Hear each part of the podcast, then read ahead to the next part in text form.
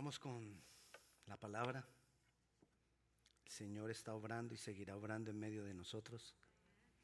Y vamos a hablar acerca de alcanzando la recompensa. Ah, hay dudas, discusiones entre si nosotros debemos buscar a Dios por interés o no lo debemos buscar por interés. Lo que definitivamente no está bien es que tú busques a Dios porque te dé. Que tú busques a Dios o para que te dé. Y muchas personas buscan a Dios para eso. Para que me, me, me, me ayude, me respalde, me, me cuide, me proteja. Algunos hacen burla de eso diciendo que somos ovejas, entonces todo es me, me. Pero no está bien que lo hagamos así. Pero necesitamos aclarar que sí debe haber un interés. Lo que necesitamos saber es cuál debe ser ese interés. Que yo sí debo recibir y yo debo buscar una recompensa, pero lo importante es cuál debe ser la recompensa por la cual yo vivo y cuál debe ser la recompensa que yo debo buscar. Porque mira lo que dice la palabra en Primera de Corintios, capítulo 9, versículo 24. Dice así, ¿no sabéis que los que corren en el estadio todos a la verdad corren, pero uno solo se lleva el premio? Corred de tal manera que lo obtengáis. Entonces ahí nos dice que sí que corramos por un premio. Lo que vamos a definir hoy es cuál debe ser ese premio. Y dice el 25, todo aquel que lucha de todo se abstiene. Ellos a la verdad para recibir una corona corruptible, pero nosotros una incorruptible. Es decir, debemos buscar algo. Debemos luchar, dice ahí, hasta que para que debemos luchar de modo que alcancemos el premio, la corona, la recompensa. Debemos tener una meta en Dios. Debemos tener un propósito en Dios. Debemos desear alcanzar algo en Dios. Porque si yo no tengo metas, voy a correr como a la aventura. Si yo no tengo metas, voy a correr como por a cualquier lado. Entonces yo necesito metas, yo necesito propósitos. Tengo que tener esa meta o ese propósito bien definido. Porque si no, al final de mucho luchar y mucho luchar, me voy a dar cuenta que luché por lo que no debía luchar. Luché y no alcancé. Perdí entonces esfuerzo, tiempo, dinero, etc. Muchos luchan por recompensas mal definidas.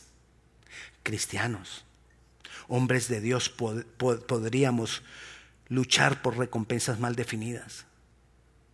Muchos buscan inconscientemente recompensas para agrandar su ego. Y nos escondemos detrás de lo espiritual para agrandar nuestro ego. Es que yo soy el líder, el pastor, el, el apóstol, el profeta, el casi ángel. Sí, porque vamos subiendo, vamos subiendo de nivel en nivel y hay algunos que ya casi son querubines. Tengamos cuidado. Muchas veces nos defraudamos. Ah, y muchas veces luchamos y luchamos y agarramos acá y agarramos acá por lograr ser. Es que yo quiero ser y decimos en Dios. Pero es en Dios, uno se da cuenta a veces que es como, como, como ahí para que, para que, para que me vea bien. Debemos saber qué es lo que estamos buscando. Nos defraudamos cuando no alcanzamos cosas. Nos defraudamos cuando no alcanzamos metas. Y muchas veces cuando no alcanzamos las cosas, terminamos culpando a otros. Y muchas veces culpando hasta a Dios. Vamos a ver un ejemplo de lo que no debería ser. Vayamos a Primera de Samuel, vamos a tomar el ejemplo de David. David de David sacamos tantos ejemplos porque fue un hombre tan de Dios, pero que nos enseña tanto con su vida, porque Dios nos lo muestra tal cual como Él es, con sus debilidades, sus problemas, sus dificultades. En 1 Samuel capítulo 17, versículo 25 dice, y cada uno de los de Israel decía,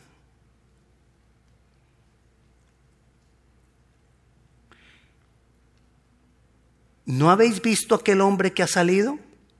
Él se adelanta para provocar a Israel. Estaba, estaba hablando de Goliat, el gigante. Cuando David llega ahí para... ¿Qué es lo que pasa con ese, con ese gigante? El que se adelanta para provocar a Israel, al que le venciere, el rey le enriquecerá con grandes riquezas y le dará su hija y eximirá de tributos a la casa de su padre en Israel. Wow. El que mate al, aquel que matara a Goliat tendrá la hija del rey y su, y su familia será eximida de impuestos. Eso era bueno, porque los impuestos eran muchos. ¿Qué pasa después? Miren el versículo 30. Y apartándose de él hacia otros, preguntó de igual manera. Y le dio el pueblo la misma respuesta de antes. Es decir, otra vez vuelve David a preguntar, ¿y qué es que lo que le van a dar al que, al que, al que mate el gigante? No, pues que la familia va a ser eximida de impuestos y le dan la hija del rey. Si él anda preguntando y la Biblia nos muestra que él preguntó una vez y que volvió a preguntar otra vez, es porque ahí había su... Ahí tenía él su interés. Dos cosas. Uno, económico. Dos, ¿cuál era el otro? El reino. Porque si él era el esposo de la hija, él iba a ser rey. Y él ya había sido ungido como rey. Entonces él quizás pensó que esa podría ser una de las formas de él llegar a ser rey, porque él ya había sido ungido para ser rey. Es como que dijo, wow, Dios cómo sabe, él me ungió y aquí tengo la oportunidad. Hermano, hay veces que nosotros no tenemos que ayudarle a Dios. Dios sabe cómo va a hacer sus cosas. Y cuando nosotros metemos nuestras manos, por alcanzar algo, por alcanzar lo que Dios me prometió, quizás estoy poniendo los ojos en lo que Dios me prometió y no en Él. Necesitamos poner los ojos en Él. Si tú lees el capítulo 18, tarea, hace rato no les ponía tarea. Desde que estamos aquí, cuando estamos allá les ponía tareas hace rato. Aquí estamos desde el 11 de junio del año pasado. Tarea, leas el capítulo 18. Y léasela en diferentes versiones. Y va a darse cuenta de varias cosas. Entonces, definitivamente vemos que David quería ser yerno del rey. Y él se interesó en una de las hijas del rey. Y resulta que esa hija se la dieron a otro tipo. Molesto David. Pero otra de las hijas del rey, no la mayor, porque la mayor se la dieron a otro, Mical, se enamoró de David. Y entonces le dicen al rey que Mical está enamorada de David. Entonces el rey dice, ah, entonces sí, ahora sí le voy a dar a David una de mis hijas. Según vemos, David se interesó en la primera, pero recibió la segunda. ¿Qué nos muestra eso? Él lo que quería era que fuera hija del rey. Y entonces, mira lo que dice el capítulo, capítulo 18, versículo 20. Pero Mical, la otra hija de Saúl, amaba a David y fue dicho a Saúl y le pareció bien a sus ojos. Y Saúl dijo, yo se la daré para que le sea por lazo y para que de la mano de los filisteos sea contra él. Dijo pues Saúl a David por segunda vez, tú serás mi yerno hoy. Y Saúl le estaba poniendo una trampa, le estaba diciendo, pero vas a ir y vas a atacar a los filisteos, esperando de que los filisteos mataran a David, porque David ya había matado a Goliat y David ya había agarrado fama, y entonces ya Saúl no lo quería, y entonces Saúl decía, esta es la forma. Pero David, como era muy buen guerrero y respaldado por Dios, en ningún momento hemos dicho que Dios lo dejó de respaldar. Dios es fiel. Y Dios no dejó de respaldar a David. Entonces David fue y mató 200 filisteos. Y volvió donde Saúl, ya, maté 200 filisteos. La niña. Y armaron la, la rumba. David estaba luchando por una recompensa. Ser yerno del rey. Una recompensa equivocada. Él no necesitaba ser yerno del rey para ser rey. Pero él creía que ese era el medio para ser rey. Dios tiene sus propios medios. No son los nuestros. Estamos haciendo como una comparación de, de, Mical para que lo podamos entender. Es una aplicación de que Mical es una recompensa mal establecida, pero no lo compares con tu pareja. No vas a empezar tú aquí a decir, ay, a mí me pasa lo mismo. No, falso, eso no es de Dios, son dardos de fuego del maligno. Vamos a ver los resultados. Ella lo menospreció. Él la tuvo, él se hizo yerno del rey, pero ella lo menospreció cuando él adoró a Dios con todas sus fuerzas. Vayamos a segunda de, segunda de Samuel capítulo 6 versículo 16. Dice, cuando el arca de Jehová llegó a la ciudad de David, aconteció que Mical, hija de Saúl, miró desde una ventana, ya era la esposa, ¿no? Miró desde una ventana y vio al rey David que saltaba y danzaba delante de Jehová y le menospreció en su corazón. La recompensa errada traerá menosprecio, frustración, que no se le dé verdaderamente a lo que es de Dios, a las personas que te rodean, en las personas que te rodean. Querrá llevarte, esa recompensa querrá llevarte a lo contrario que es Dios. Pero también esa recompensa nos puede llevar a la altivez. Esa recompensa nos puede llevar al orgullo, a lo que nosotros mismos podemos lograr, a la exaltación, porque cuando tenemos la recompensa, ah, yo, el esposo de la hija del rey, pudiendo ser el rey, él iba a ser el rey de todas maneras. ¿Por qué buscar el medio del esposo de la hija del rey? Pero así es cuando tenemos una recompensa mal definida. Cuando tenemos una recompensa mal definida, no hay fruto. Porque él alcanzó la recompensa mal definida que era Mical. Se casó con ella. Pero mira lo que nos dice ahí mismo en el, en el capítulo 6 de 2 de Samuel, el versículo 23. Y Mical, hija de Saúl, nunca tuvo hijos hasta el día de su muerte. De esa relación no hubo fruto. Porque de una recompensa mal definida, no hay fruto. Tenemos la recompensa, pero no hay fruto. Y fácilmente me puedo equivocar. Fácilmente nos podemos equivocar. ¿Cuál debe ser entonces mi recompensa? Porque me puedo equivocar y puedo luchar años por lo que no es. Hay personas que pueden luchar toda la vida por lo que no es y no ven el fruto. Tienen la recompensa mal definida, pero no ven el fruto. El fruto es en Dios. No ven el fruto en Dios.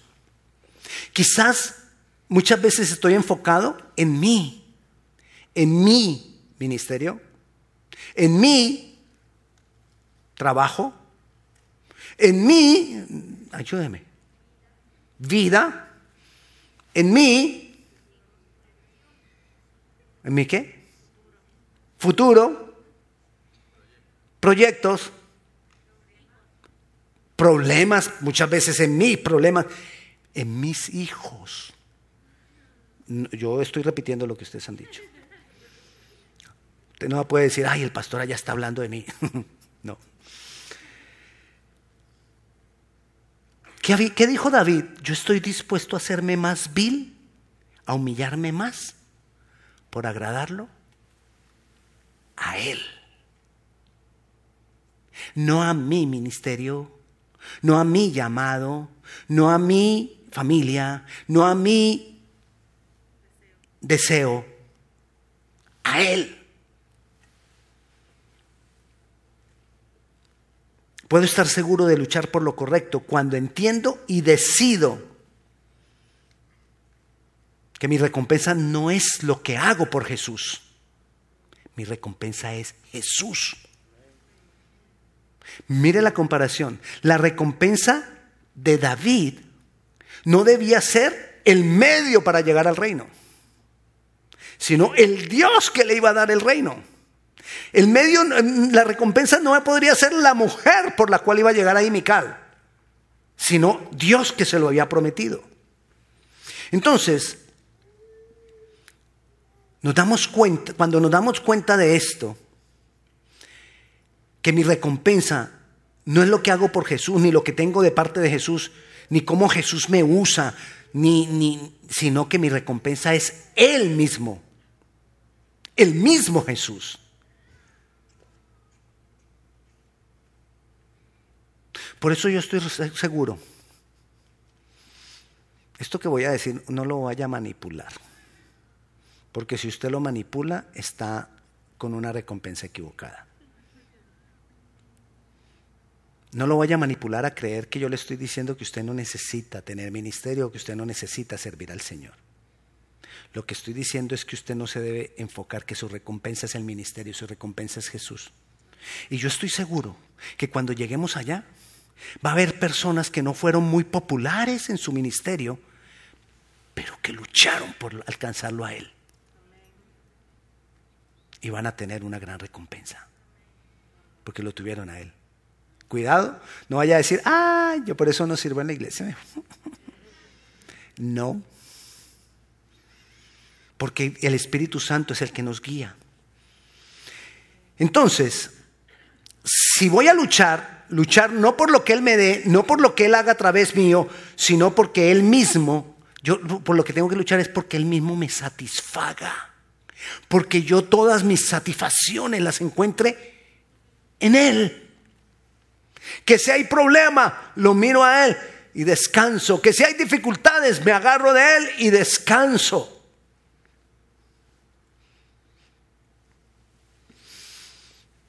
¿Cómo nos damos cuenta? Cuando tú luchas por vivir como Él vivió. Cuando tú luchas por actuar como Él actuó. Cuando tú luchas por ser como Él fue. No como mí mismo, no como yo soy, sino como Él.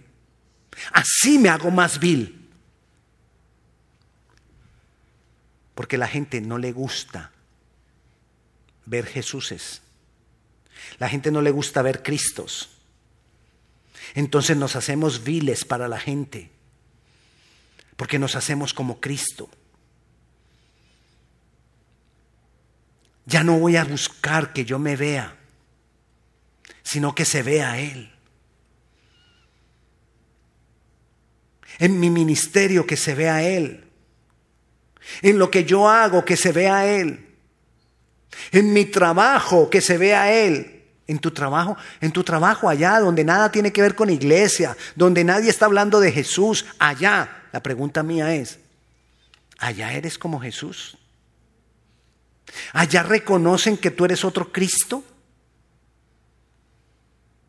Entonces, ¿qué debo hacer?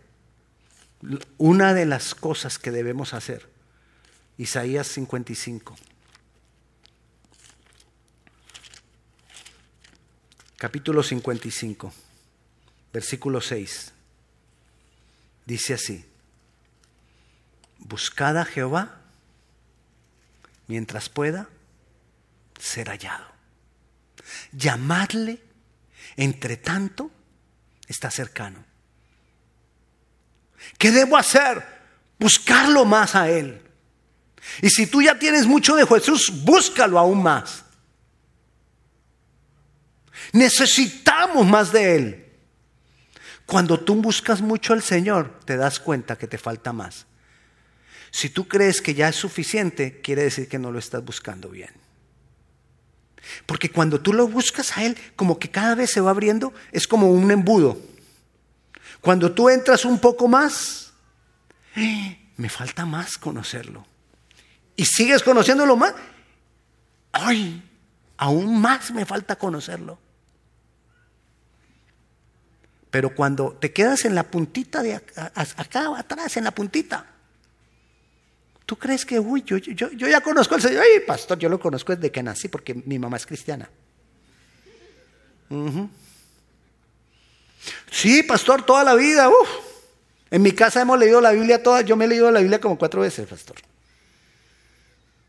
Y le hacen a uno así con la mano así. Y uno se siente como que...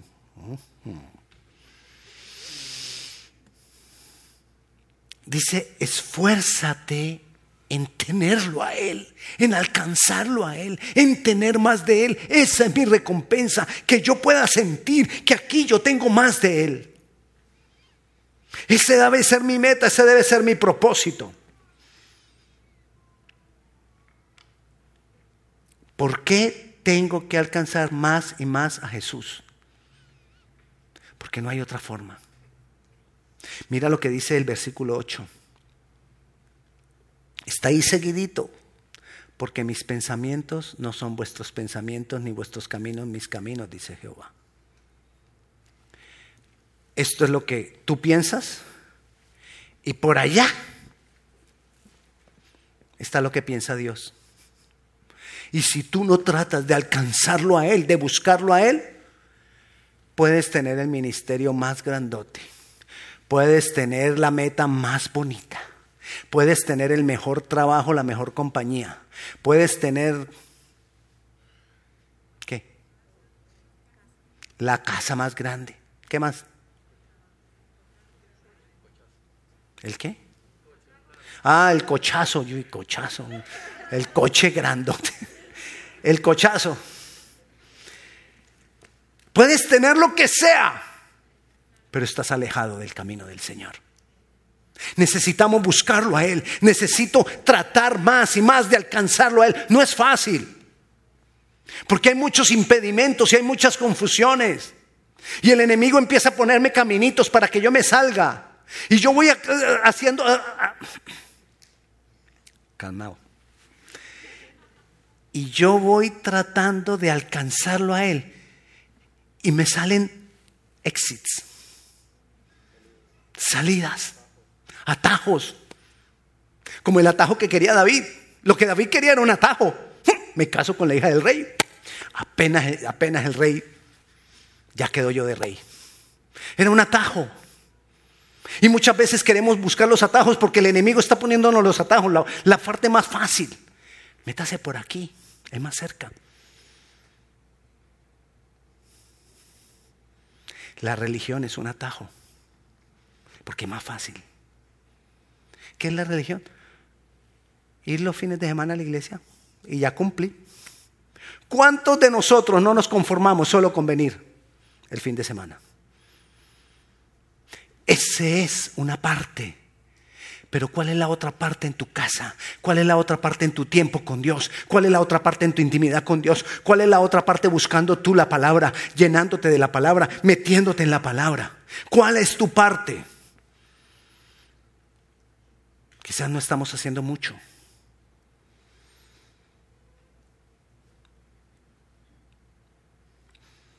Dice el versículo 10, porque como desciende de los cielos la lluvia y la nieve y no vuelve allá, sino que la riega, que riega la tierra y la hace germinar y producir y da semilla al que siembra y pan al que come, así será mi palabra que sale de mi boca no volverá a mí vacía, sino que hará lo que yo quiero y será prosperada en aquello para que la envíe. Hmm. Es por la palabra del Señor. Pero la palabra del Señor, si no me es revelada, no cumple su propósito. Necesito la palabra del Señor revelada por el Espíritu Santo a mi vida. Cuando la palabra del Señor es revelada por el Espíritu Santo en nuestras vidas, voy a ir a la meta adecuada. Voy a ir a la recompensa que es, que es Él. Porque el Espíritu Santo él mismo ha dicho, yo estoy para glorificarlo a Él. Y cuando verdaderamente yo me estoy metiendo con el Espíritu Santo y no son emociones, yo voy a terminar glorificando a Jesucristo. Dios quiere hacer cosas grandes entre nosotros. No estés tan preocupado, pastor, yo necesito conocer el propósito de Dios para mi vida. Fácil, tu propósito es alcánzalo a Él. Alcanza a Jesús. En la medida que tú lo vas alcanzando poquito a poquito, te vas metiendo en ese embudo poquito a poquito, vas recibiendo de Dios, vas recibiendo la dirección de Dios. Dios te va mostrando, Dios te va abriendo camino, Él va a ir haciendo las cosas. Muchas veces queremos conocer el propósito porque es que yo voy a, yo quiero lograr el propósito en Dios. Sí, claro, tú. Sigue con el yo. No, no más yo. Tu parte es alcanzarlo a Él. Preocúpate. Que Él sea tu recompensa. Que Él sea lo que te sacia. Que Él sea lo que te llene. Que Él sea lo primero para ti. Que Él sea en lo que tú te sostienes verdaderamente. Que Él sea tu descanso. ¿Verdaderamente estás hallando descanso en Dios? ¿O solo descansas en Dios cuando Él te responde tus oraciones? No, yo debo aprender a descansar en Dios, así, no me, así, así, así las cosas no hayan cambiado, así todavía yo esté en medio de la dificultad y medio del problema. Yo necesito más más. Que tu recompensa sea el mismo. Que la recompensa por la que tú, le, tú luchas sea el mismo. Él te dará coronas. Él te dará galardones. Pero la lucha nuestra aquí es Él. Más de Él. Más de Él. No te conformes.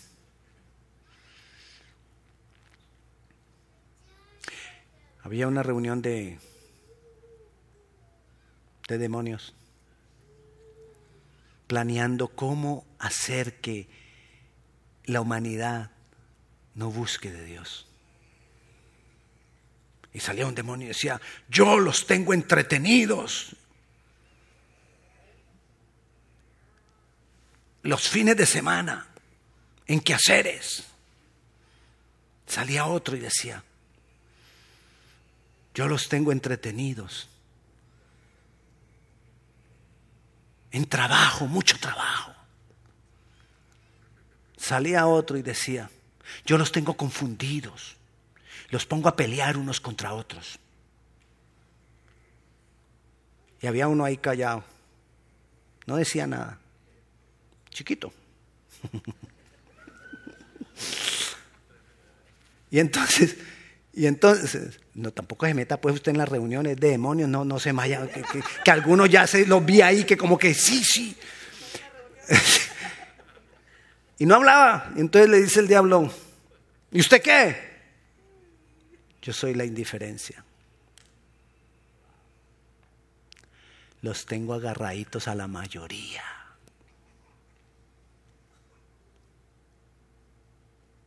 porque somos indiferentes muchas veces con las cosas de Dios. Es lo que dejamos para lo último. Es lo que dejamos para después. Es lo que dejamos si me queda tiempo. Uno de, las, de los cuestionamientos míos para tomar la decisión si continuamos un sábado o si regresamos el domingo por la mañana al saloncito chiquito donde quedamos un poco más estrechos y donde no podemos extendernos para que más gente llegue. Uno de los pensamientos míos para poder decidir si nos venimos para acá es, ¿será que la gente un sábado sí vendrá? Porque es que como hay tantas actividades el sábado, Y muchas veces entonces es, si me queda tiempo, voy. Hermano, ¿vas a venir a la iglesia mañana? Pastor, yo le aviso, es que si me queda tiempo. Ok. Si te queda tiempo. Y cuando lleguemos ante Él, ¿qué le vamos a decir? Es que no tenía tiempo. ¿A quién le, a él le vamos a decir eso? Él conociéndonos bien cómo está la condición del corazón de cada uno de nosotros, a él le vamos a decir es que es que no tenía mucho tiempo. ¿Es que no tenía tiempo para leer la palabra? Jesús tenía diez hijos. ¿Cómo iba a ver yo por esos diez hijos? Confiando en mí. Cada minuto que tú quites de tu trabajo o de tus quehaceres para el Señor, Dios lo tiene presente. Y Dios te ayuda. Decíamos ahora en medio de la alabanza, muchas veces nosotros no vemos el obrar de Dios por falta de fe. ¿Se acuerda que hablamos de la fe de conejo? Por falta de fe. Así que mi hermano, la invitación en este día, ¿cuál es? La invitación en este día es que te preocupes, te hagas el, el deber Tomen la decisión, te pongas el propósito, voy a alcanzarlo a Él, voy a buscar más de Él. Eso nadie lo puede hacer por ti. Tú tienes que entrar. Tú tienes que entrar a la presencia del, del Señor. Aquí rapidito. ¿Te acuerdas del arca Noé? Se salvaron ocho. Los tres hijos, las esposas, Noé y la esposa. ¿Qué tenía que hacer cada uno de esos hijos para salvarse? Entrar al arca. No les bastaba con que hubiera entrado su papá y su mamá. Ellos tenían que entrar. Porque si ellos no hubieran tomado la decisión de entrar con su papá y su mamá, hubieran muerto también. Cada uno de nosotros, nadie, ni las oraciones, las oraciones de mi mamá sirven, las oraciones de mi papá sirven, las oraciones de mi esposa sirven, las oraciones de mi esposo sirven, pero yo tengo que tomar la decisión de entrar. La decisión es personal y de cada uno. Así que yo te invito, mi hermano, que tu propósito, que tu meta, que tu recompensa sea Él, Jesús. Búscalo más, trata más de, de estar con Él, saca más tiempo para Él. Saca más tiempo para la palabra, saca más tiempo para el Espíritu Santo, saca más tiempo para Él. Pastor, es que no sé, no sé cómo.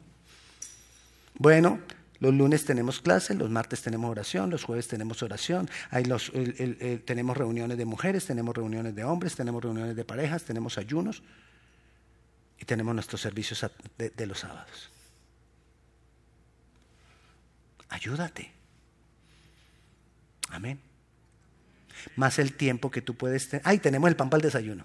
Más el tiempo que tú puedes tener cada día con el Señor. Vamos a orar. Padre Celestial, te damos gloria, te damos honra, te exaltamos, Dios poderoso.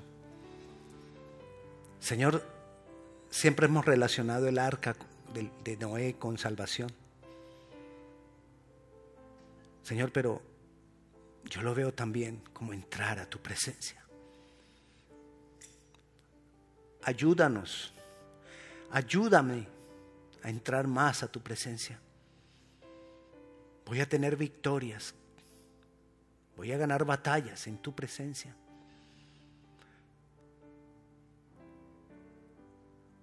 Voy a llenarme más de ti en tu presencia.